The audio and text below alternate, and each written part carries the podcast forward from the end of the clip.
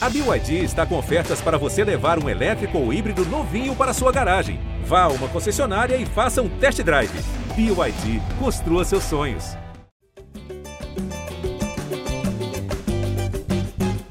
Alô, você ligado no GE Flamengo, podcast dedicado a todo torcedor rubro-negro, edição 241 em pleno feriado de Corpus Christi e com vitória rubro-negra para proporcionar aí um bom descanso para a galera. Dorival Júnior conseguiu seus primeiros pontos no comando do Flamengo, que venceu o Cuiabá por 2 a 0 no Maracanã. Não teve casa cheia, mas teve uma festa bonita.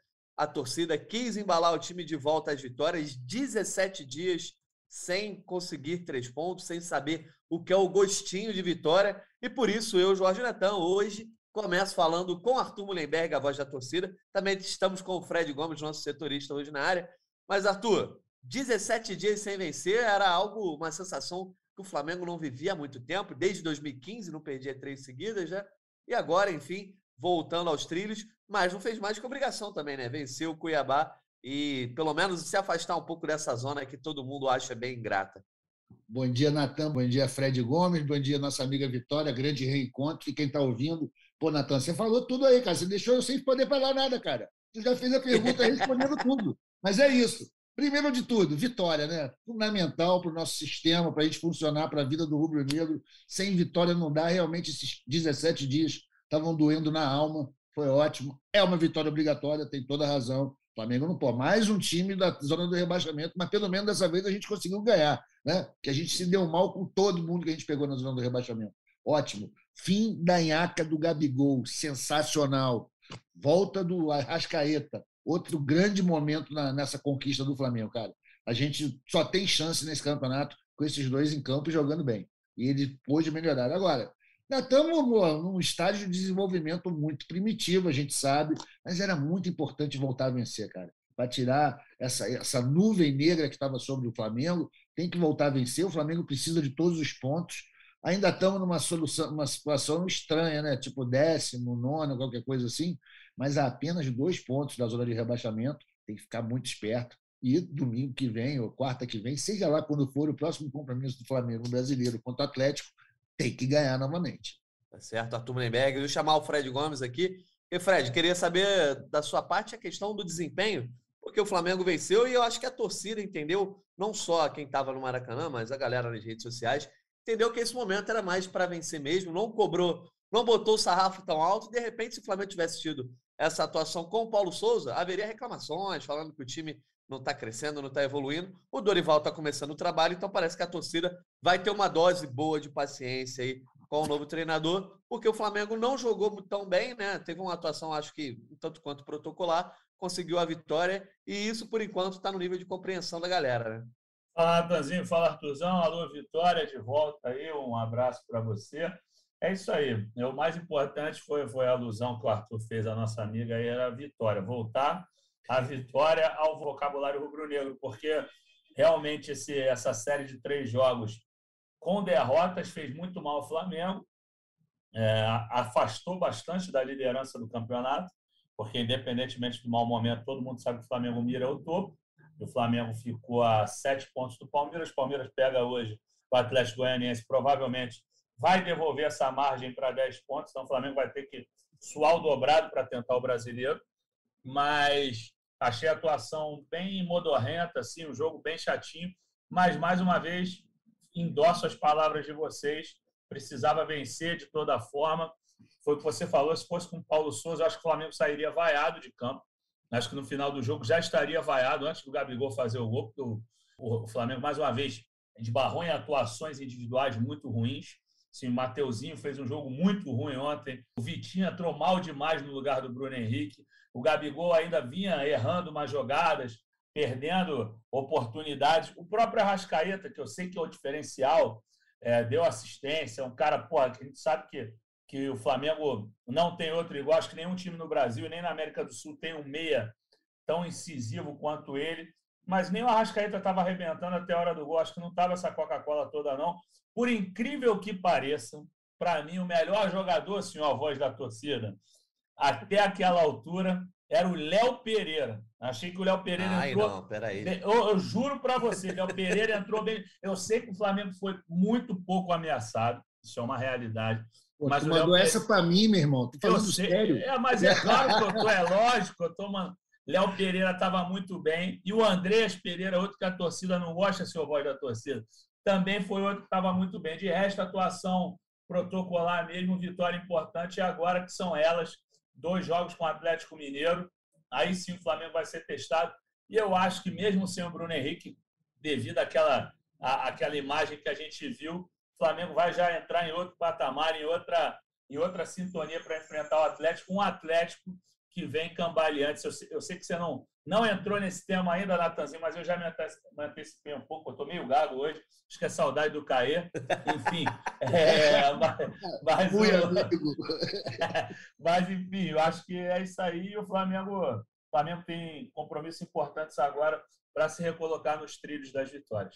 Natanzeira, É. deixa eu só te interromper na liderança aqui Claro, para responder esse negócio aí dos Pereira, que o, que o Fred levantou, que isso é muito grave. É o seguinte, acho que isso aí mostra coerência no comentário do Fred, que ele é, costuma ser um analista bastante justo. Quando os Pereira são os melhores em campo, meu irmão, é que o Flamengo jogou muito mal. Teve resultado, mas pô, por aí você vê. Se os dois Pereira foram os líderes técnicos do jogo, acabou. Não só eu tive essa visão, ó. Tô vendo as atuações que o Fred deu ontem, aqui, ó. Olha as notas que ele deu: sete para o Andrés Pereira, sete para o Arrascaeta, sete para o Léo Pereira. Então a gente está em sintonia. Só acho que o Arrasca não estava jogando essa bola toda, não, mas o Arrasca é o Arrasca. Meteu bola na trave, deu passe para o gol do Gabigol. O Arrascaeta é diferente, né, gente? Eu, Não eu acho que é- foi uma atuação que é difícil você achar. Ah, pô, esse cara não jogou nada ontem. Na minha opinião, eu acho que ele estava devendo muito ontem. né? O cara acabou fazendo gol, então não tem muito o que falar. Mas, Mas Léo era o Pereira, galera, jogou na defesa contra um time que chutou duas vezes, pô. É, exatamente. Pô, Não foi muito testado. Mas eu ia eu falar fiquei que. decepcionado quando ele se machucou e levantou. Eu Vou falando sério. Coitado do cara. Brincadeira, gente. Um é abraço pro Léo Pereira. Léo Pereira, mete bronca, irmão. Segurou a onda, isso que é legal. Pois é, ele foi chamado ali, Davi Luiz, logo no começo do jogo, acaba se lesionando. Mas eu ia falar que o, o, o cara que estava me incomodando, assim, quando eu estava vendo o jogo, era o Gabigol, assim. Para mim, ele estava bem mal ontem e acabou depois fazendo gol, então... Mas ele perde umas duas chances ali que eu acho que vinha Concordo. muito em sintonia com o que ele vinha jogando. Depois ele acaba fazendo gol, mas eu acho que se o Dorival tivesse a- as substituições todas disponíveis, se não tivesse tido a questão de ter feito duas substituições em momentos diferentes por causa de lesão, de repente o Pedro tinha entrado antes naquele jogo ali, porque eu acho que o Gabi estava muito mal. Mas, e, mas eu acho que não foi um jogo, né, o, o- Arthur, que a gente pode dizer, ah, muita gente não deixou, ficou devendo. Eu acho que o time em si, coletivamente, que ainda está devendo. Mas em termos de atuações individuais, pelo menos eu acho que não, a gente não viu tantos erros e, e tantas coisas que, ou posturas, né, que incomodassem o torcedor. É verdade. Tem o seguinte: a gente está bastante comemorando muito essa, o fim da Iaco, o gol do Gabigol. Eu também concordo com você que a atuação dele continua muito ruim. Ele está se movimentando muito, mas além do que precisa, e longe da área. Exato. Mas pô, a gente está quase esquecendo de falar do Ayrton Lucas, porra. Golaço, com visão, jogou no, no, sei lá, usou a física a seu favor, fez um golaço importante para ele. Acho que ele está jogando bem, o Ayrton Lucas. A gente fala muito mal dele, geralmente. É, o Ayrton Lucas, ele sempre foi um lateral muito ofensivo, com alguns problemas defensivos, e para isso foi trazido pelo Paulo Souza, né? Muito para jogar de ala. E justamente quando ele chega, o Paulo Souza parece que ele, ele abriu mão né, da, da questão do- da linha de três, e aí o Ayrton Lucas ficou jogando de lateral, enfim. O Dorival ontem me- pareceu, Fred, que ele deixou um pouco mais espetado o Ayrton Lucas ali pela esquerda, principalmente quando o Bruno Henrique estava no jogo, para eles fazerem uma parceria enquanto o Mateuzinho ficou mais recuado. Quando o Bruno Henrique sai, eu acho que o, o ataque muda um pouco de configuração com a entrada do Vitinho, e aí eu acho que equilibra mais, o Mateuzinho passa a ser mais acionado também. Mas como arma ofensiva, eu acho que o Ayrton Lucas já vem demonstrando que pode ser importante. Defensivamente, eu ainda tem muitas coisas para melhorar. Eu acho que dá para fazer até um paralelo com o próprio Mateuzinho, né? O Mateuzinho também, eu gosto muito dele ofensivamente ali. Ele fez uma jogadaça. Jogadaça. É, que, ele, que ele foi na linha de fundo ali, que pô, o Gabigol se enrolou com a bola. Não sei o que, que eles quiseram fazer na área ali.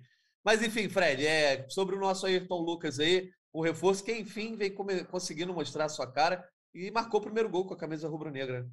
Ah, eu acho que ele vem para crescer mesmo. Um jogador que já foi bem no Fluminense em outro momento. Ele, ele vem da Europa, ganhou força física. Acho que o pessoal tem que ter um pouquinho de paciência com ele. A gente aqui, eu e você, acho que o Arthur também, a gente sempre defendeu o Felipe Luiz, que é um craque para mim, é o segundo maior lateral esquerdo da história do Flamengo. Sei que o Atisson era um avião também, mas o, o Felipe é, é diferenciado mesmo, um dos maiores jogadores que eu vi jogar na história do Flamengo. Mas assim, ele está começando a dar pinta que não, não aguenta mais. E aí a torcida tem que, tem que levar o Arthur no. O Arthur não, o Ayrton no colo é, para essa sequência, porque é um cara que tem qualidade. Ontem ele mostrou essa chegada. Ele, a, a, jogada foi muito bonita. Eu acho que o gol foi sem querer, sinceramente. Mas, mas o drible da vaca ali que ele faz no João Lucas que é ex-rubro-negro também. Aliás, ontem o Cuiabá era cheio de ex-rubro-negro. Tinha o PP que, PP que não podia jogar, tinha o Marlon, que, que era zagueiro daquela época de sofrimento de 2002, 2003. Moleque, gente boa. Tô, tô só falando que o Flamengo sofria muito naquela época, mas não por culpa do Marlon, que é ótimo zagueiro, inclusive. Não à toa o Corinthians é, foi atrás. E, aliás, o Marlon ontem, por pouco, não botou o Gabigol no bolso. Entendeu? Tem isso também. A gente falou aqui do Gabigol é, mal, mas o, o Marlon se antecipou ele em várias jogadas, Foi. várias jogadas. É verdade, é verdade. Na, na, jogada do, do Bruno Henrique da lesão grave, o Marlon que está ali na jogada não deu porrada nenhuma. Até o, o Sandro Meira Rede falou que tinha que dar, dar o pênalti ali se, se, ele não, se, se o Bruno Henrique não estivesse impedido, mas ele estava bem na jogada ali, então achei que ele jogou muito bem. Enfim. O cara é uma parede de concreto, né, meu irmão? O cara é... bateu, nem caiu de bicicleta aquilo ali. E, pro, e ele é magrinho, Arthur. Como é que pode, cara? O cara é, é, é, Ele deve ser o falso magro, né? O bicho deve ter uma força física danada, igual o Bruno Henrique, que a bola, o, o cara, o adversário bate e ele fica em pé. Mas, enfim, é, Ayrton Lucas, acho que foi uma ótima contratação do Flamengo. O Flamengo tem que investir nele sim e aproveitar desses últimos momentos do Felipe Luiz quando puder, porque o Felipe Luiz ainda vai trazer alguma coisa.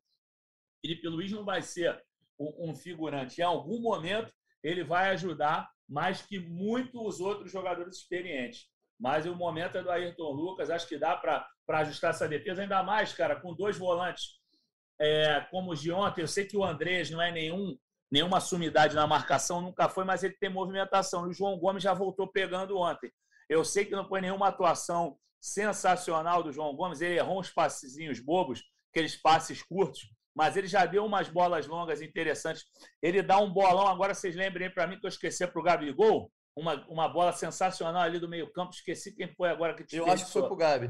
Para o Gabi, né? Isso aí. Então, eu estava tendo tempo real, eu registrei esse lance. Depois eu vou dar uma colinha aqui no tempo real, foi quando eu fechar o microfone. Mesmo, foi bonito esse lance. Bolão. Enfim, cara, eu acho que o João Gomes agora, o, o Dorival olhando para a partida de ontem, sei que o Cuiabá não é parâmetro, mas eu acho que já deu mais do que a hora de ficar testando o João Gomes uma hora titular. É, tem, tem que efetivar esse garoto como titular absoluto. Não é craque, não, gente. Aqui não é, não é Flamengada, não é Flaprés, não é nada disso mas assim, tem que potencializar um cara que se importa com o Flamengo, que luta pelo Flamengo, que joga a bola. Assim, o cara é comprometido com a causa minha, era torcedor de torcida organizada. Eu sei que isso não é, é pré-requisito para nada, senão bota o Arthur Mullenberg lá, que ele vai jogar para cacete. Mas assim, eu acho que o cara, além de ser um jogador muito qualificado tecnicamente, que é combativo, ainda tem esse plus de conhecer como poucos a torcida do Flamengo, o momento da torcida do Flamengo, a hora de chegar duro e levantar a torcida, de dar um carrinho. Então, é um cara no momento imprescindível. Experiência é importante, mas juventude também. O Flamengo cansou de ganhar campeonato com jovens. O, o Moser, em 81, acho que tinha 21. O Leandro, a mesma coisa. O Leandro é de 59, o Leandro tinha no máximo 22 anos. Se eu não me engano, ele nasceu em 59. Enfim. É isso? A é... enciclopédia rubro-negro? jamais, jamais. Depois eu dou uma colada aqui, ó. Vou botar aqui depois.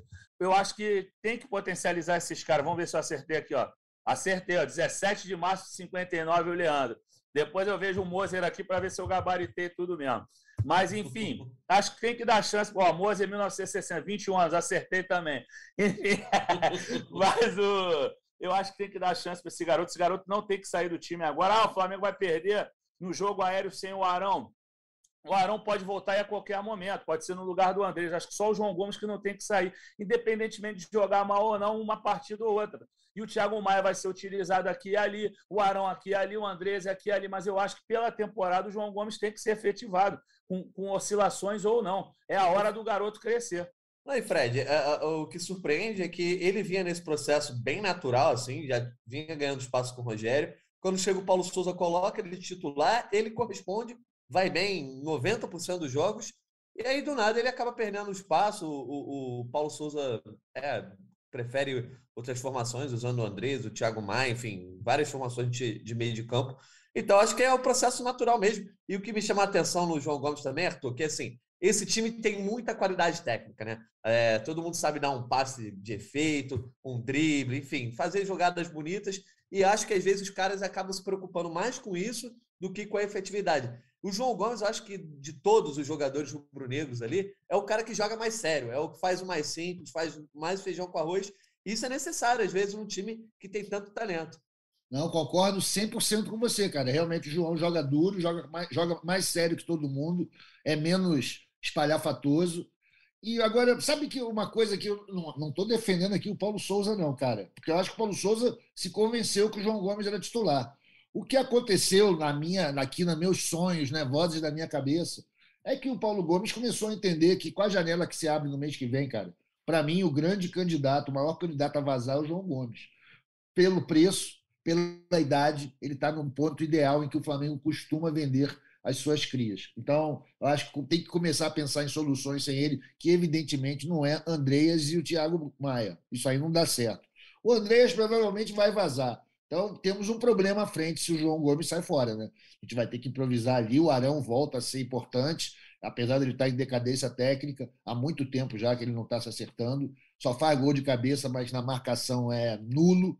É difícil. O João Gomes é uma perda que eu já estou me preparando psicologicamente aqui para o pior, que eu acho que ele vai vazar nessa, nessa janela por causa do momento. Economicamente, é, ele está no ponto exato para ser vendido. É, vamos falar daqui a pouquinho sobre contratações, sobre esse vai e vem aí rubro-negro, para fechar a questão do jogo contra o Cuiabá. É, o Fred, eu acho que o Flamengo teve uma atuação protocolar, como eu falei, só que me chamou a atenção, o Flamengo fica muito tempo cozinhando o jogo, né?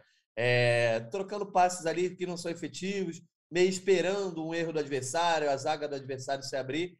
E eu acho que se não fosse o gol do. Tudo bem, o futebol é muito relativo, mas se não fosse esse gol do Ayrton Lucas tão cedo no jogo, é, me deu a impressão que o Flamengo poderia se complicar ali, né? Porque não conseguiu exatamente fazer os gols quando criou as jogadas e passava muito tempo sem criar nada. Né? O Flamengo, quando acelerou o jogo, criou chances, fez belas jogadas. Já se tem uma aqui é, que o Matheusinho apareceu na linha de fundo, mas o toque de bola improdutivo é, eu acho que ainda toma conta do, do jogo do Flamengo por muito tempo. Não sei qual é a tua impressão com relação a isso. Natan, assim, é que eu não gosto de ser injusto, assim, mas eu me sinto muito à vontade para falar isso, porque é um cara que eu já defendi várias vezes aqui no programa. Eu acho que muito a atuação. O programa é foda, né? Que eu sou velho, né? No, aqui no podcast. Mas, enfim, o, o que eu queria dizer é assim: eu sei que é difícil você condicionar a, um, a uma atuação individual mas eu acho que a queda do Flamengo ontem tem muito a ver com a entrada do Vitinho. Assim, é um cara que eu acho que tem potencial. É um cara que é muito talentoso, mas ele atrapalhou demais a evolução ofensiva do Flamengo, mas muita coisa. Ele errou demais. Você vê que a torcida começou a vaiar no primeiro tempo. Eu sei que essa new torcida do Flamengo já vai a jogador no primeiro tempo e tudo mais, mas ontem as vaias foram justas, porque ele tomou, foi o Arthur foi perfeito. Eu sei que o Arthur não é de eufemismo, o Arthur não usa minhas palavras, mas ele usou o termo da moda, tomada de decisões erradas. É, é, é o eufemismo de fez muita merda. Mas é isso, a famosa burrice, a é, antiga burrice. Mas, não é que o Vitinho tenha feito tanta merda. Eu acho que dessa vez o Arthur falou justamente o certo. Ele tomou decisões erradas o tempo inteiro. Na hora dele fazer A, ele fazia Z. Na hora dele fazer B, ele fazia W. Então, ele complicou demais o jogo. Até estava querendo pegar os números aqui dele. Talvez eu olhe aqui os números e vai falar: ah, o Vitinho errou só dois. Ah lá, deixa eu ver aqui quantos Provavelmente, porque ele, ele não, erra, não erra muito passe. Não, errou oito passes. Errou oito passes. Se você pegar aqui, ó, o índice de acerto dele só é superior ao do Bruno Henrique. Coitado, o Bruno Henrique. Não, mas é coitado pelo seguinte: o Bruno Henrique só deu quatro passes na bola.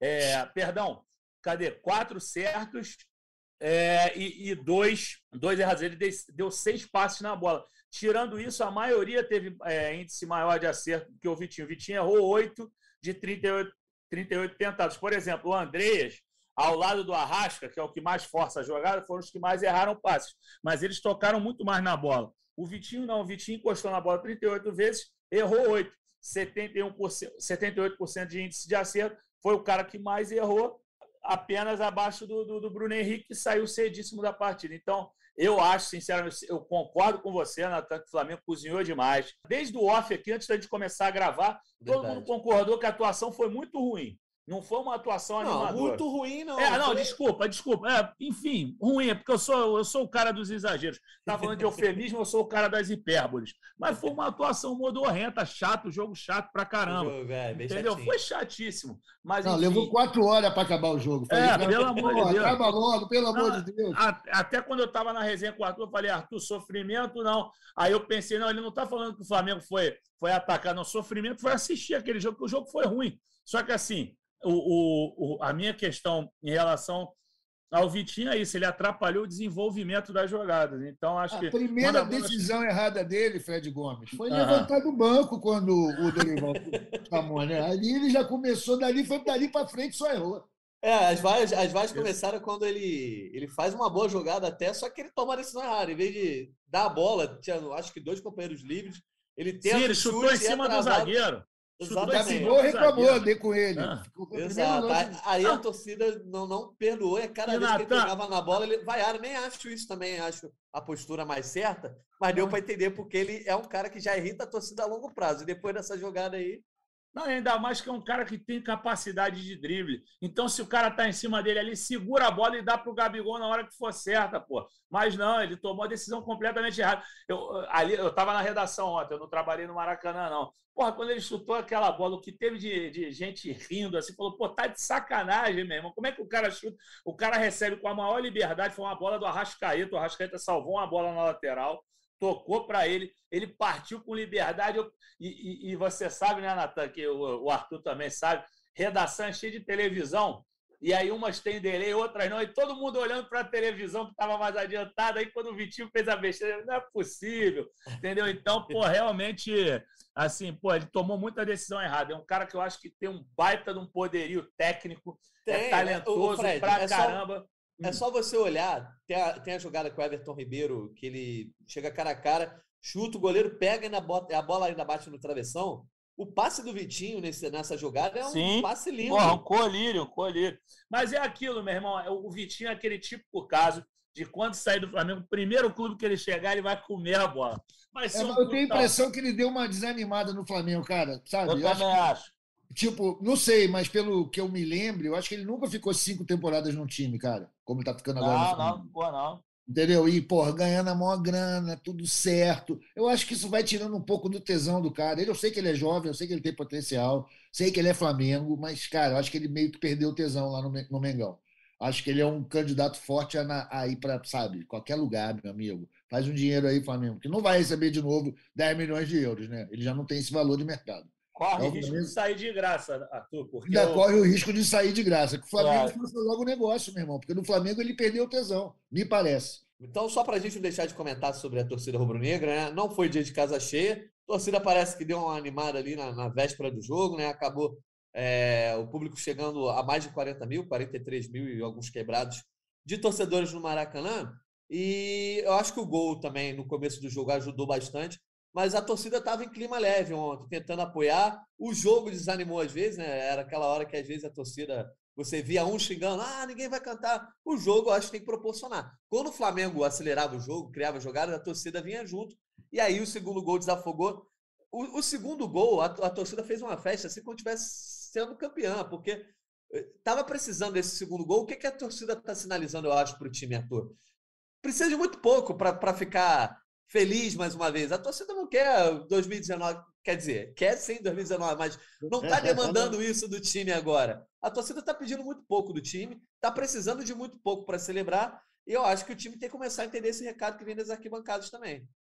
Pô, total, é isso aí. O Flamengo hoje, cara, continua sob a sombra de 2019, continua ainda com essa coisa de Jesus, e a gente tem que partir para outra. A torcida, aos poucos, vai se conscientizando disso. O time precisa entrar nessa também, assim como os dirigentes, né? Não é mais aquele time, cara. A gente tem que jogar de outra maneira, ter outra outra pegada e também administrar melhor as expectativas. Esse não é um, a gente não tem um time para ser campeão de tudo. A gente tem um time que pode ganhar, sim, porque tem um elenco muito forte ainda, a estrutura é muito grande a força do dinheiro ajuda, mas, pô, dinheiro não faz gol, né? O Caif já falou isso. Saco de dinheiro não entra em campo para fazer gol.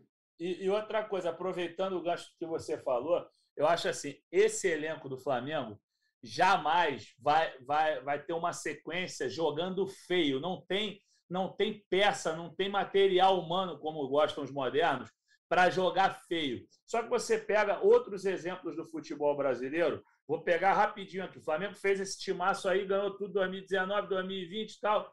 O, o São Paulo do Tele era um timaço, arrebentava com todo mundo. Depois o São Paulo do Murici foi tricampeão brasileiro, jogando uma bolinha de irritar qualquer um. Nego fala, como é que esse time é tricampeão brasileiro? Você acha que o São Paulino deixou de comemorar, ganhando três brasileiros consecutivos? Eu duvido. O Corinthians Corinthians, pô, 98 e 99, Timaço, Marcelinho, Rincon, Edilson, Vampeta, os caras comendo a bola, Gamarra tirando onda. O Fred tá numa vibe Charles Henriquepédia hoje, né? Não, mas eu tô só, eu tô só fazendo um paralelo. Hoje é folga do PVC. o Corinthians, o Corinthians, pô, jogava esse bolão com esses times aí de 98, 99 e 2000. Depois foi em 2005, depois com o Tevez. Depois o Corinthians é campeão em 2011 com futebol porra, chatíssimo também. A gente sabe que o time a ser campeão brasileiro naquele ano era o Flamengo do Ronaldinho do Thiago Neves, mas estava uma bagunça, ninguém pagava salário. O Flamengo chegou a ficar 10 rodadas sem, sem, sem ganhar. É, pô, depois o Corinthians é campeão do mundo jogando mal pra cacete também, campeão brasileiro de 2015, enfim, jogando bola. E 2017, de novo, com futebol bem enjoado também. Então, se o Flamengo tiver que ganhar jogando futebol enjoado, arrastado, mas ganhar, eu, a torcida vai abraçar. Então não tem muito. Eu sei que tem, tem os malas que enchem o saco, ah, tem que dar show, que os caras ganham 2 milhões, 1 um milhão e meio, não sei o quê. Se ganhar, eu duvido que alguém vai aparecer para reclamar. Tem que jogar a bola, vencer os jogos. Se ganhar do Atlético Mineiro agora, então esses dois já voltar com quatro pontos de Minas Gerais, a, a vibe já vai mudar bastante. E o Maracanã contra o América Mineiro no outro fim de semana vai estar lotadíssimo. É, de todo o legado que esse time vitorioso vem criando, né? Não só quando foi campeão antes, né? É, é, eu acho que essa cultura do Maracanã é quase sempre cheio, pelo menos é, semi-cheio, né? A gente não vê mais o Flamengo jogar para 10 mil pessoas, muito difícil. A não ser um jogo ou outro aí de carioca, bem, bem nada a ver, mas eu acho que isso é muito legal. Mas, o Fred, para a gente não deixar de comentar, plantão médico do Flamengo.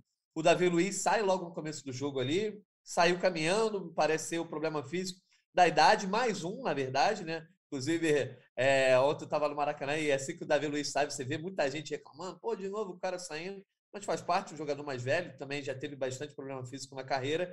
E depois, o que eu acho que é mais preocupante é a lesão do Bruno Henrique. A gente já citou aqui o lance, ele, ele cai depois de um choque ali com o Marlon. É, e sai de maca, chorando. Até a galera levanta do banco ali, vai dar um apoio para o Bruno Henrique. Sei que o Flamengo já emitiu comunicado oficial, não tem, provavelmente agora, Corpus Christi, né? Ninguém vai dar notícia sobre isso no meio do feriado, mas já dá para imaginar que o Bruno Henrique, por exemplo, não vá ficar disponível aí, sei lá, para os primeiros jogos aí da, da Copa do Brasil, né? O Galo e de volta, talvez Libertadores, porque foi uma entorse no joelho, né, Fred? Não, verdade, Natanzinho. O que, que acontece? O, ainda não tem o plantão médico do Flamengo. Eles vão dar um retorno sim hoje. É, imagino que a gente consiga mais cedo, mas quer dizer, a gente consiga não, porque o Flamengo agora dificilmente vai se pronunciar, mesmo que em off. Mas oficialmente, acredito que agora à tarde já deva ter novidade sim. E foi o que o Arthur falou. A gente ainda não tem o oficial, mas ontem, é, ontem teve uma galera ali no vestiário do Flamengo que acabou vazando um áudio do Braz dizendo que poderia ser cruzado, sim, ligamento cruzado do Bruno Henrique. Então, Bruno Henrique praticamente descartado. Vamos, eu não sou médico, mas isso aí não é para para duas pois semanas, é. acredito eu. Agora, é, é, complicado a gente se precipitar aqui.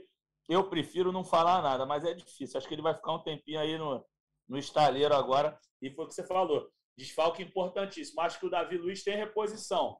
Davi Luiz tem um Pablo aí, jogou bem ontem de novo. Rodrigo Caio, pô, a gente sabe que se continuar nesse momento aí físico, vai ser o titular absoluto, como já é. E ele com o Pablo, eles formam uma ótima zaga, não vejo problema. O Léo Pereira, mais uma vez, vou dizer, jogou bem ontem, mas eu sei que é, a oscilação é natural. Então, acho que a preocupação é bem maior em relação ao, ao, ao Bruno Henrique, porque o Davi Luiz saiu caminhando, acredito.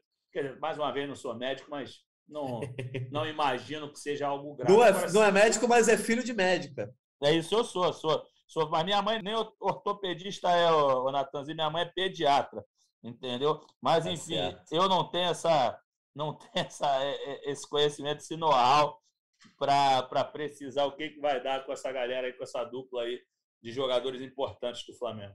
É, e às vezes, é, obviamente, a gente torce para a recuperação rápida aí de, do Bruno Henrique, do Davi Luiz, não só por serem rubro-negro, mas por serem profissionais, enfim, torcendo pela saúde deles. Mas, o Arthur, às vezes uma lesão assim, de um cara que é, tem moral para ser titular absoluta, é, acaba abrindo oportunidade para outros jogadores e às vezes o time até encaixa mais. Não estou falando muito do Bruno Henrique, estou falando mais do Davi Luiz, que vinha sendo é, criticado, bem sendo, na verdade, muito criticado né, pelo seu começo aí no Flamengo, é, principalmente nessa virada para 2022. E me lembro muito, por exemplo, lá em 2019, da questão do Diego, que era um titular absoluto. Ele tem aquela lesão gravíssima é, contra o Emelec no jogo de ida. A saída dele que acaba criando muito a questão do quarteto na frente, né? Que, é, e aí permite que o Gerson e o, o Arão se consolidem ali sem ter as sombras. Ah, o Diego já não era titular absoluto, né? Mas não tinha mais a sombra do Diego. Muita gente falou, pô, ainda bem que o Diego saiu, que meio encaixada no time. De repente, agora os próximos jogos que são decisivos, com Pablo e Rodrigo Caio, que é o que a gente imagina diante não só do que a gente viu nos últimos jogos, mas da, escolha, da escolha do Dorival dá para ver que um, dá para esperar que uma zaga de repente comece a se desenhar e mesmo quando estiver de volta, o Davi Luiz possa ficar um pouquinho no banco, né? Eu acho que sim, até porque, cara, a gente viu que funcionou muito melhor Rodrigo Caio e Pablo. A gente ainda tem dois zagueiros que a gente não gosta muito, né, que é o Léo Pereira e o Gustavo Henrique, o Davi Luiz e o Fabrício Bruno, que também daqui a pouco vai estar aí, pô, pronto para jogar. Então, acho que pelo menos em números, em quantidade, o Flamengo vai ter zagueiro. Se vai funcionar, já não sabemos. Mas essa questão que você levantou sobre é, uma contusão que abre espaço para se formar uma, uma, um time vencedor, cara, de repente a gente fica muito chateado com essa troca de técnico constante, né, que é essa mania do Flamengo de três técnicos por ano, é que você retrocede muitas casas. Eu acho que o Paulo Souza estava começando a avançar na questão, para mim, muito importante que é colocar Pedro e Gabigol jogando juntos, a gente andou todas as casas para trás, começou tudo de novo. Ontem entrou um, para sa... saiu um para entrar outro. E agora, sem o, o, Bruno Henrique, quem sabe o Dorival não se anima a pensar em algo mais ofensivo, com o, com o Bruno, com o Pedro e com o, e o, o Gabigol jogando juntos. Meio campo, cara, eu acho que vai ter muitas mudanças se o, o Andreas for embora. A gente sabe que na qualidade vai perder muito, apesar de a gente não gostar do Andreas é um jogador que tem toque de bola, que sabe se mexer, passa, tem um bom passe, né? Isso aí a gente não encontra no Thiago Maia. A gente com o Arão tem problema de marcação muito grave. Então tem que inventar aí, cara. O Dorival tem a chance de fazer algo significativo, aproveitar essa, esse limão, fazer uma limonada. Meu, eu não sou especialista, mas no que eu entendo de diagnóstico à distância, clínico, é, essa contusão aí do, do Bruno é para três semanas no mínimo. Pois é. E aí, o Fred, tá chegando aí um cara que pode jogar junto com o Bruno Henrique, pode ser um substituto do Bruno Henrique. É, obviamente, a gente não sabe exatamente quando ele desembarcaria aqui, quando estaria pronto para jogar, mas seria um substituto natural. E também, eu gosto muito de, desse nome, não só pelo jogador, mas eu acho que passa a ser uma referência nova na frente, né? Porque as referências ofensivas do Flamengo são as mesmas desde lá de 2019, né? Basicamente Ribeiro, Arrascaeta, é, Bruno Henrique e Gabigol, que são titulares absolutos. Nem o Pedro consegue quebrar essa barreira, nem é, ninguém consegue quebrar esse gelo ali. Tinha um Michel no passado, né, Natan? É, um o Michel, é, o Michel acabou virando um 12 homem, e aí ele é, ganhou espaço bem, bem na reta final da temporada é, de repente ele foi o único que conseguiu quebrar. Mas eu acho que o Cebolinha chega com, com um espaço, né, com uma moral para ser titular absoluto e para ser outra referência no elenco. Então eu acho que isso vai tirando um pouco do peso também desses outros jogadores que já estão aí no processo de desgaste. Eu acho que ainda podem render muito. Mas eu vejo com ótimos olhos a contratação do Cebolinha. Então, só dá aí as informações aí para a galera que está ouvindo o GE Flamengo, que pode não ter lido aí no GE. Globo nos últimos dias as novidades sobre a contratação de Everton Cebolinha pelo Flamengo. Natanzinho, não tem muito erro, não. O, até o Caê trouxe essa notícia de madrugada. O homem não para. Ontem estava de folga, mas passou essa, essa matéria para a gente publicar às duas da manhã. Um diretor do Benfica chega ao Rio agora para fechar a venda do, do Everton Cebolinha para o Flamengo. Assim, eu concordo contigo. Acho que oxigena demais o Flamengo. O Flamengo precisava de uma contratação de peso assim no ataque. É, foi o que você falou. O Flamengo trouxe umas peças, por exemplo, não sei se vocês vão lembrar, quer dizer, claro que vocês vão lembrar que vocês são rubro-negros, mas o Flamengo já trouxe Pedro Rocha, não deu certo. Pô, e aí Pedro Rocha tinha sido um cara muito bom no, no, no Cruzeiro, teve também destaque no Grêmio, alguma coisa. Acho que no Grêmio que ele não jogou tão bem, mas enfim, não deu certo no Flamengo. Paul Kennedy foi uma decepção assim gigantesca, entendeu? Então acho que o, o Cebolinha Cebolinha é, é outro cara... nível, né? Outro nível. Outro patamar, já que o, o Bruno Henrique se machucou, coitado, vamos fazer uma homenagem para ele aqui. Mas, enfim, um cara que pô, tem muita qualidade, um cara carismático, nordestino. Você sabe que eu sempre rasgo cedo aqui para nordestino, adoro nordestino, entendeu? Então, acho que, pô, Flamengo tem tudo a ver com o Nordeste, o cara é do Ceará, entendeu? Provavelmente deve ter uns 50 parentes rubro-negros, não sei o time dele. Até tentei falar com o pai dele, mas ainda não conseguia para ver se a gente descobre aí qual é o time do, do pai do Cebolinha, que a gente já, já vai ter uma pista de qual é o, o time Cebola. Dele. É, o Cebolão. mas, mas uh, eu acho que a chegada dele é muito interessante, sim, Natan, assim, porque é nome de peso, cara. O Flamengo precisava de nome de peso até para tirar alguns desses quatro da zona de conforto. Ia tirar Exatamente. o Bruno Henrique em algum momento da zona de conforto, ia tirar o Everton Ribeiro da zona de conforto. Então, eu, eu acho uma excelente contratação. Provavelmente vai chegar inteiraço, estava postando foto bem e tudo mais. Estava jogando lá no Benfica, o cara só vai poder jogar a partir de 17, perdão, 18 de julho, né? Que é quando abre a janela de transferências internacionais. Então, assim, ele não tem contas, até falando para a galera aqui, que, que até me pergunta e tudo mais. A Libertadores esquece, pessoal, porque a janela só abre 18 de julho e o, o jogo de volta do Flamengo, se eu não me engano, é 6 de julho. Vou confirmar para vocês aqui. Tá, eu já estou aqui dando a minha colinha aqui só para ter certeza, mas eu acho que é 6 de julho. A volta a ida é 28 de junho, com certeza. Ah, o Flamengo decide a parada com o Tolima 6 de julho, 21 e 30 de Brasília, no Maraca. E na Copa do Brasil, os jogos com o Galo são quarta-feira agora, dia 22 de junho, lá no Mineirão, 9 e meia também. E a, a, a decisiva, a, a, a partida, a finalíssima, entre aspas, a, a, o jogo que define o classificado é no dia 13 de julho, no Maraca, também às 9h30. Então, não tem condição para as duas partidas do mata-mata, mas acredito que Assim que ele for anunciado, acredito que não demorará muito isso, acho que não passa dessa semana. Daqui a pouco, Cebolinha terminando as férias dele, até porque ele tem direito, a temporada europeia é diferente, você sabe muito bem disso, Natan. Depois ele vai se juntar aí, mais cedo ou mais tarde aí, vai dar passos para se tornar um jogador muito querido pela torcida. Eu queria completar essa tonelada de informações factuais que o Fred trouxe sobre o Cebolinha com algo científico, que é a semelhança da transação de trazer o Cebolinha agora com o que teve o Gabigol, o Bruno Henrique e o Gerson em 2019. Né? Jogadores que estavam na Europa que não foram bem na última temporada, com exceção do Bruno Henrique, que tinha feito uma temporada ruim no Santos. Mas, enfim, a gente trouxe jogadores que, teoricamente, em baixa e que chegaram aqui e arrebentaram.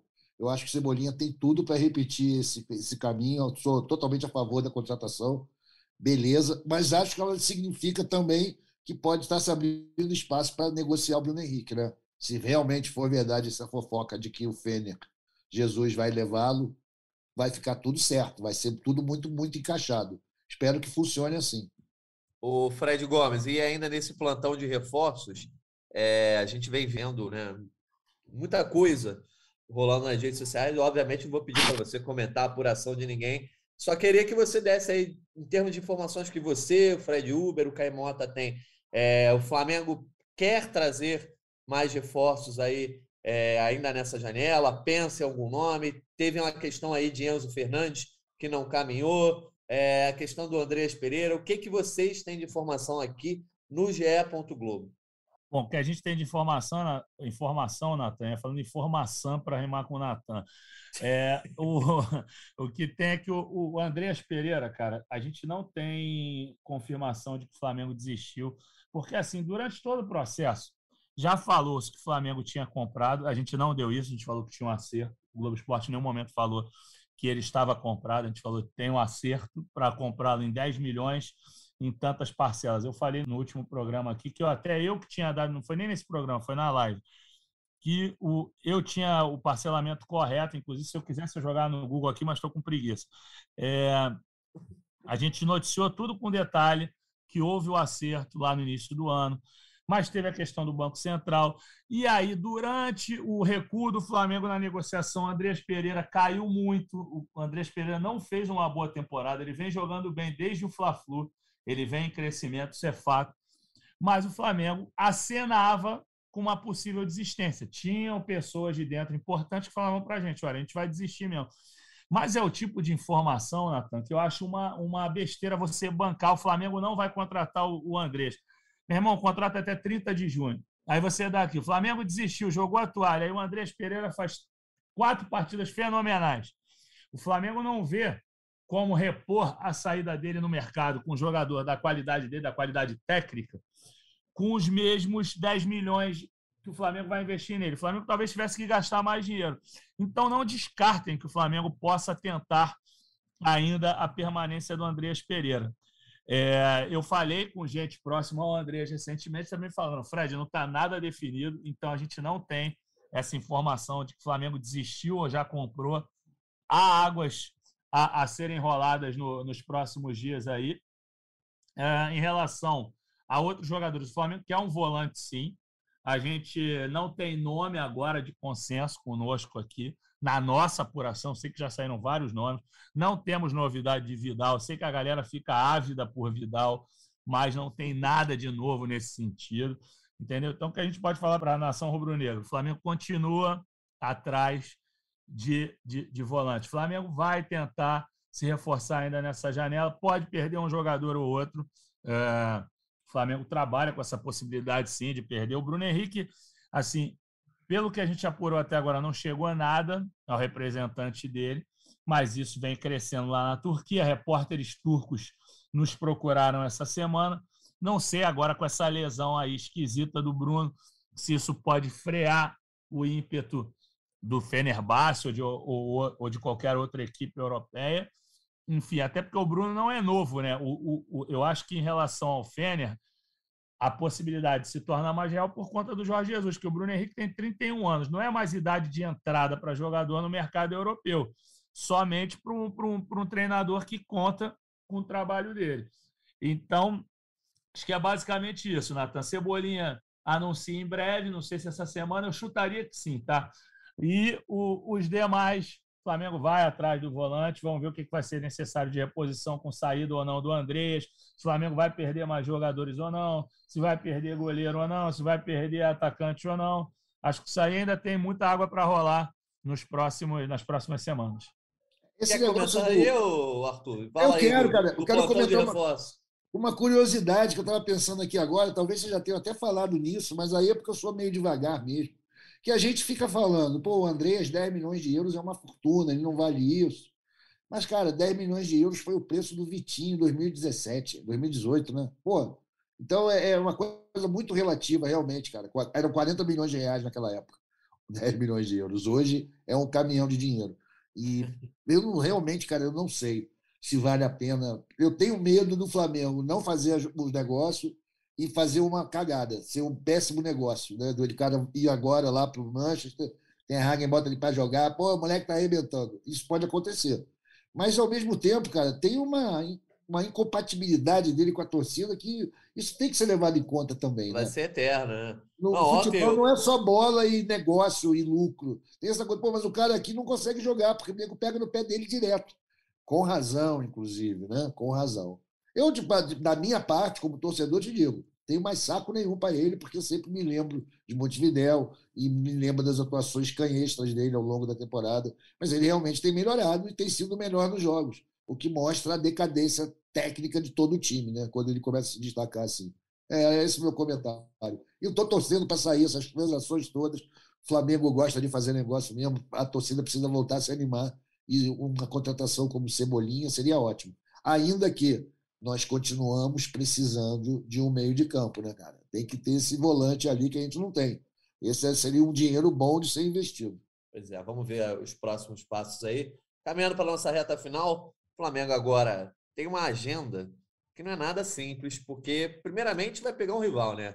O Atlético Mineiro vai ser o rival dos dois próximos jogos. O primeiro pelo Campeonato Brasileiro e o segundo pela Copa do Brasil, abrindo aí essas oitavas de final. É uma fase que é um, um pouco delicada, né? Porque o Flamengo pega logo o atual campeão, não só do, do Campeonato Brasileiro, mas da Copa do Brasil, e que ele também não vem vivendo um bom momento. E como o Arthur já diz aqui várias vezes, o Flamengo adora ressuscitar um defunto. Então o Flamengo pega o Galo fora de casa domingo, quatro da tarde, depois na quarta-feira, nove e meia da noite também, lá em Minas Gerais, antes de pegar outro mineiro, que é o América, lá no dia 25, né? Um sábado, 19 horas. Então, Fred Gomes, esses dois jogos contra o Galo aí, é... o Dorival deu uma poupada no time, inclusive no Rodrigo Caio, pensando muito nesse jogo de domingo e também no jogo de quarta-feira. Dá para esperar um Flamengo igual nos dois jogos? Você acha que ele pode tentar algum teste nesse meio do caminho ou, ou é jogo para jogos, né? Para ganhar e eu, eu, te confesso que na Copa do Brasil, se fosse um empatezinho fora de casa, acho que não seria má ideia não. É, eu acho que ele não vai inventar muito não. Volta o Rodrigo Caio. É, acredito que a, a, substituição do Bruno Henrique tem que ser analisada aí, se o nome ideal é o Vitinho mesmo por ter trabalhado com o Vitinho em 2018, é, pela, pelo Vitinho ter jogado bem com ele em 2018, talvez ele insista, acho que até para dar uma confiança ao, ao, jogador, mas o Lázaro é uma opção muito interessante, né? Acho que não tem como sair muito do que ele colocou ontem, não. João Gomes, se sair do time, é, decisão inexplicável, foi muito bem. Andreas, a mesma coisa. A Rascaeta não dá nem para falar dificilmente muitas mudanças. Acredito que no máximo a dúvida fique por conta da substituição do Bruno Henrique. Eu apostaria na cabeça do Dorival Vitinho. Se fosse eu treinador, eu botava o Lázaro. E você, Arthur, você iria de Pedro e Gabigol? É, contra o Atlético? Isso. Não sei. Aí não sei. Talvez, talvez não, cara. Talvez não. Porque, assim, da mesma maneira que a gente também tem sempre ressuscitado defuntos, a fase do Atlético não é boa e eles também, lá, ao seu modo, têm ressuscitado defuntos. No caso, o defunto pode ser o Flamengo, né? O Flamengo está precisando ter uma, um renascimento, o Flamengo está precisando ganhar uma grande partida, coisa que não faz há muito tempo. Se você considerar o Fla-Flu como uma grande partida, beleza. Mas o Flamengo está tá numa situação pior que o Atlético.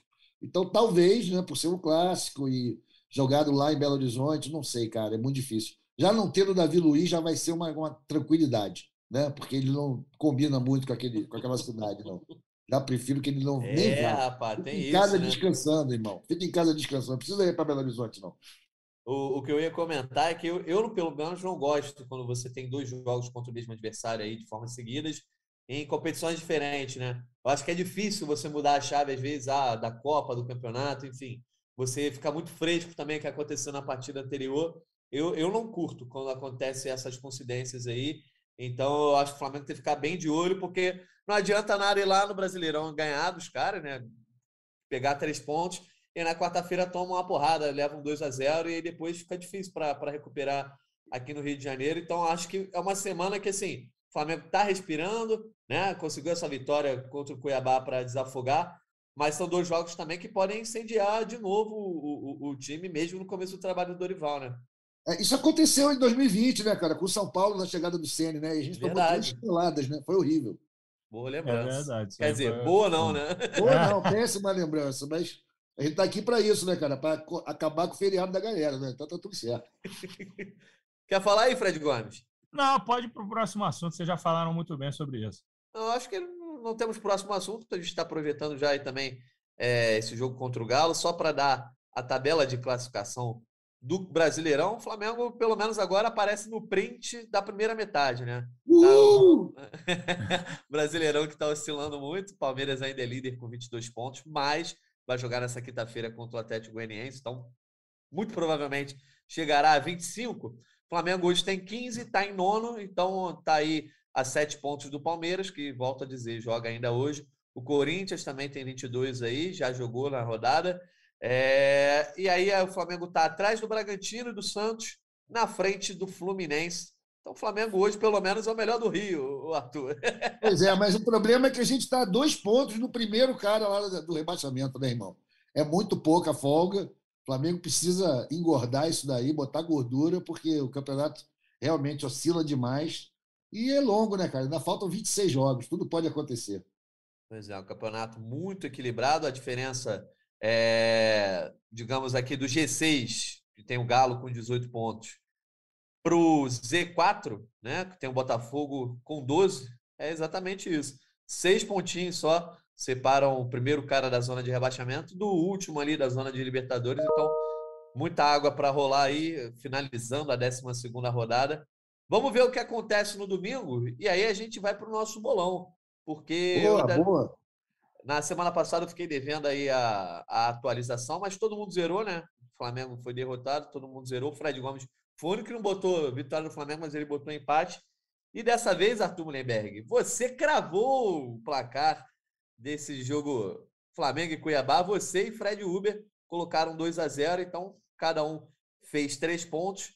Fez três pontos, são cinco pontos. O Caê Mota, Fred Gomes e eu fizemos três pontos, porque acertamos que o Flamengo não levaria gol. E a Giovana Marcondes fez dois pontos, que ela colocou 3 a 1 com isso, a classificação do bolão, nesse momento, tem o Fred Uber na liderança, 30 pontos, seguido de Arthur e Caemota, com 26. Eu venho com 23 na sequência. Giovana com 22 e o Fred Gomes chegando aí para entregar a lanterna, hein, Fred? Tá quase se livrando da lanterna com 21 pontos. Verdade, Natan. Quer que eu já dê meu palpite já, então? Vai lá. Pô, ó, você, você tá numa boa sequência, hein, Gomão? Quase que, ó. Como é que é, porra? Como é que vai ter boa sequência e o Flamengo não tem boa sequência? Não, é porque, ah. é porque ele colocou o Flamengo. Ele, né, tudo nessa sequência não foi boa para o Flamengo, mas ele colocou que o Flamengo perderia para o Bragantino, por isso ele pontuou sozinho. E ele quase, é, quase tudo bem, tem um monte de quase, mas ele foi o único que sabia ali, previu que o Flamengo não venceria o Internacional. Tenho Agora, certeza que Fred Gomes vai pagar cerveja pra gente no fim da temporada, brother. Eu Também gosto tô... dele, é meu amigo, mas eu sei que é ele que vai, vai morrer com esse, com esse prejuízo aí. Tô confiando numa arrancada tipo de 2007 aí, 2009, Fred Gomes nesse bolão. Então, Fred, vá lá e dá o seu palpite. Então, podem ter certeza que eu pagarei a cerveja com o maior prazer, mas por outro motivo que eu vou me recuperar no bolão e a minha arrancada agora, ninguém vai ter ousadia de colocar esse meu placar 3 a 2 Flamengo no, no Mineirão agora, começa a arrancada. É Voltaram Flamengo... os placares bailarinos. Se bem que não, não, cara, pior que não, porque aí é bailarino mesmo e não é com Pablo e Rodrigo Caio, o Flamengo não vai sofrer gol. 2 a 0 Flamengo, troquei. É isso. Que não isso, vai sofrer gol, não vai, não vai, so... não vai sofrer gol, troquei. O, o Hulk vai ficar no bolso do Rodrigo Caio, podem ficar tranquilos. 2 a 0 Flamengo. Eu estarei lá cobrindo essa partida. Rezem pelo meu pé gelado, mas tá. ele vai ele vai, vai estar tá nas duas, Fred? Vou dar nas duas, vou estar tá nas duas. Já, já, já estive esse ano contra o Atlético Mineiro na Supercopa, perdeu nos pênaltis. Estive contra o Atlético Paranaense, perdeu no tempo normal. É, qual foi o outro jogo que eu tive, meu irmão? Teve outro aí, pé friagem minha aí, meu Deus. Foi um, agora não vou lembrar, bicho. Meu Deus do céu, como é que eu esqueci? Foram três viagens, se eu não me engano. Mas são os dois direto em Belo Horizonte agora? Mas são os dois isso. em Belo Horizonte, isso. Que é isso, cara. Que cara, é deixa, isso. Eu vou aqui na tabela para eu colar qual foi a minha minha outra entregada aqui. Calma aí que a gente vai chamar. Vamos falando aí que eu acho. Aqui. Mas, Fred, eu confio que essa, esse jogo aí, esse jogo não, essa viagem, como é uma rodada ah, dupla. Ó, fui no Flamengo e Botafogo em Brasília, pô. Perdi, tirei, tirei o jejum do Botafogo contra o Flamengo. Na última vitória do Botafogo, eu cobri o Botafogo. foi o gol do Eric lá, 2x1 no, no Engenhão. Eu cobri o Botafogo e agora, no meu retorno ao Flamengo, eu que tirei a seca do Botafogo contra o Flamengo. Pô, eu quero fazer a denúncia de manipulação da escala de serviço aí. O que, que é isso, cara? Aí, histórico, hein? Janir, o que, que é isso, meu amigo? Mas isso vai mudar, isso vai mudar agora. O Flamengo vai ganhar os dois jogos. Vai, é, eu então... vou até antecipar meu palpite já, como eu vou estar. Tá, eu, eu sei que eu vou participar lá de BH, mas vai ser 2 a 0 Flamengo no domingo agora e 3 a 1 na quarta-feira. Quarta-feira leva um golzinho, mas vai ganhar Já anotei aqui, hein?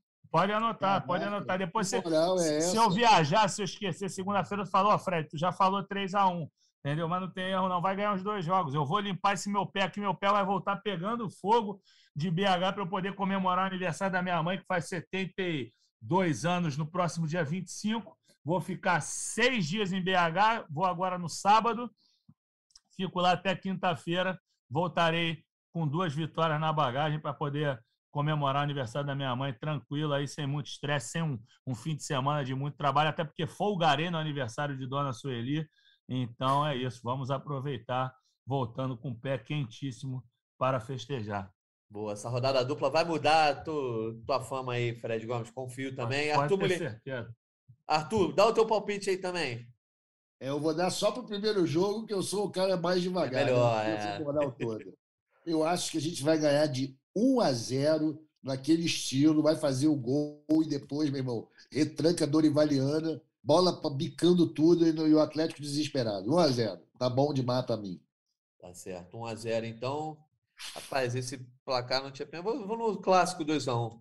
2x1 pro Flamengo. De repente, uma virada aí para dar uma, uma emoção pro Fred Gomes. Já vai achar que tá pé frio, mas aí no final vai dar tudo certo pro nosso Fred Gomes, também para nossa torcida rubro-negra. Vamos então fechar aqui para poder liberar o Arthur para almoçar, é, fazer o que ele quiser nesse feriado. Fred Gomes está de plantão, está gravando? Como é que está? Está tá trabalhando ou está só aqui participando mesmo? Não, estou trabalhando, trabalhando hoje, trabalhando amanhã. E vamos ver aí de olho nas questões do, do, do Bruno Henrique aí, né? Do Davi Luiz, esperando aí o Cebolinha. Cebolinha acho que não vai anunciar hoje, não, Natanzinho. Sinceramente, pelo, pelo andar da carruagem e tudo mais, acho que fica para amanhã. Isso eu estou falando assim. Gente, eu sei que vocês não gostam.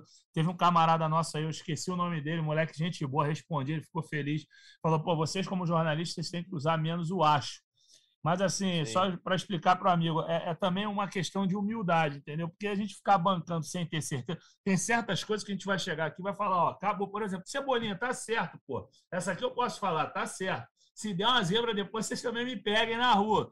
Mas, enfim, o Cebolinha não tem muito o que voltar para trás. Agora, em relação ao anúncio, porra, eu não tenho bola de cristal, por isso que É questão de acho, tempo, né? Entendeu? Porque, porra, hoje não tá na cara. O Flamengo ganhando o jogo, o pessoal quer badalar um pouquinho a vitória ainda. O português ainda tem que chegar aqui para assinar a venda de vez. Entendeu? Ele tem essa chegada, conforme a matéria do Caê, convidando a galera de novo aqui para dar uma lida na matéria do Caê o nome do rapaz lá, do diretor executivo do Benfica, é o Rui. Cadê? Rui Pedro Braz. É Braz também. tá chegando aqui no, no Rio de Janeiro nessa quinta-feira para finalizar a negociação. Suponhamos que seja fechado hoje à noite. Acho que o anúncio fica para sexta-feira para o pessoal badalar a sexta toda com Cebolinha, com o grande reforço do Flamengo para 2022. O Flamengo fez contratações no primeiro semestre. Pablo, Marinho, é, Ayrton Fabrício Lucas, Bruno.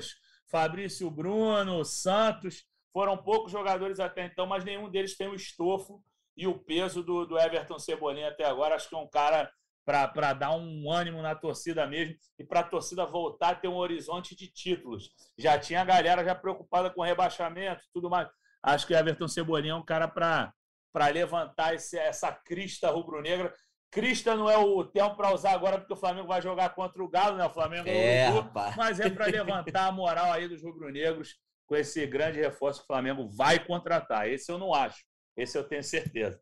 Gravou. Boa. Boa. É, a gente está só lembrando a galera que a gente está gravando aqui mais ou menos no horário do almoço, meio-dia meio dia 26 nesse momento que a gente está gravando, do feriado de quinta-feira. Então, esse é o negócio na hora que você estiver ouvindo, dependendo do dia, pode estar tá fechado, anunciado, enfim. Como já disse o nosso Fred Gomes, Destaque final, Arthur Mullenberg. Meu destaque final é um programa para o Rubro Negro que estiver no Rio hoje. É o seguinte: 5 da tarde, lá na Gávea, naquela entrada bonita que tem a estátua do Zico, né? vai ter o lançamento do livro Índio, o Herói de 57, escrito pelo Fábio Henrique Alves. O Índio, vocês sabem, né? Paraibano, como gosta o, o Fred Gomes, foi o primeiro paraibano a disputar a Copa do Mundo, foi decisivo das eliminatórias da, da seleção brasileira para a Copa da Suécia, né? Jogou no espanhol do Barcelona, e é o décimo maior artilheiro da história do Flamengo. A biografia dele, um negócio importante, né? foi o herói de 57. Acho que vale a pena a galera dar uma chegada lá, conferir, dar essa moral para a preservação da história do Flamengo e dar moral para o grande ídolo do Flamengo, o Índio.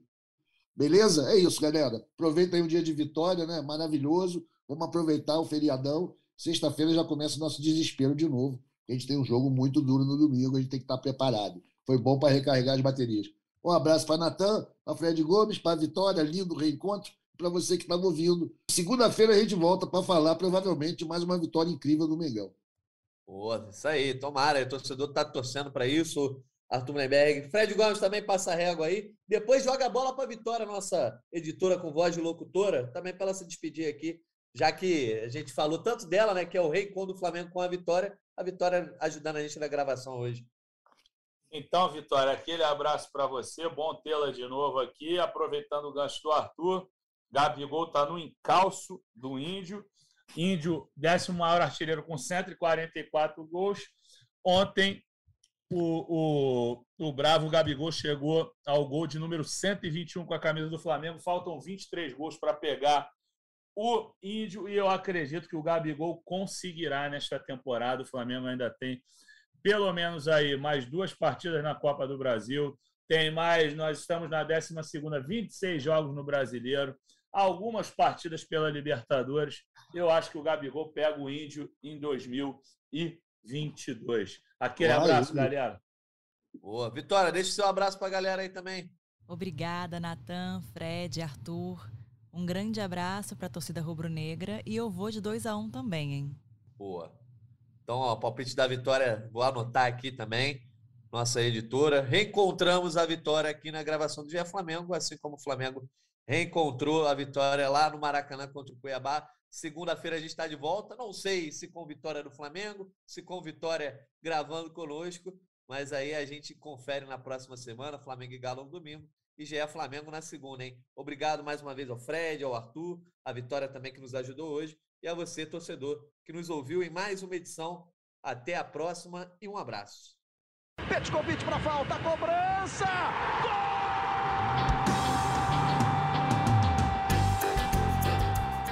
Sabe de quem? Do Do rubro-negro, da nação, é o GE Flamengo.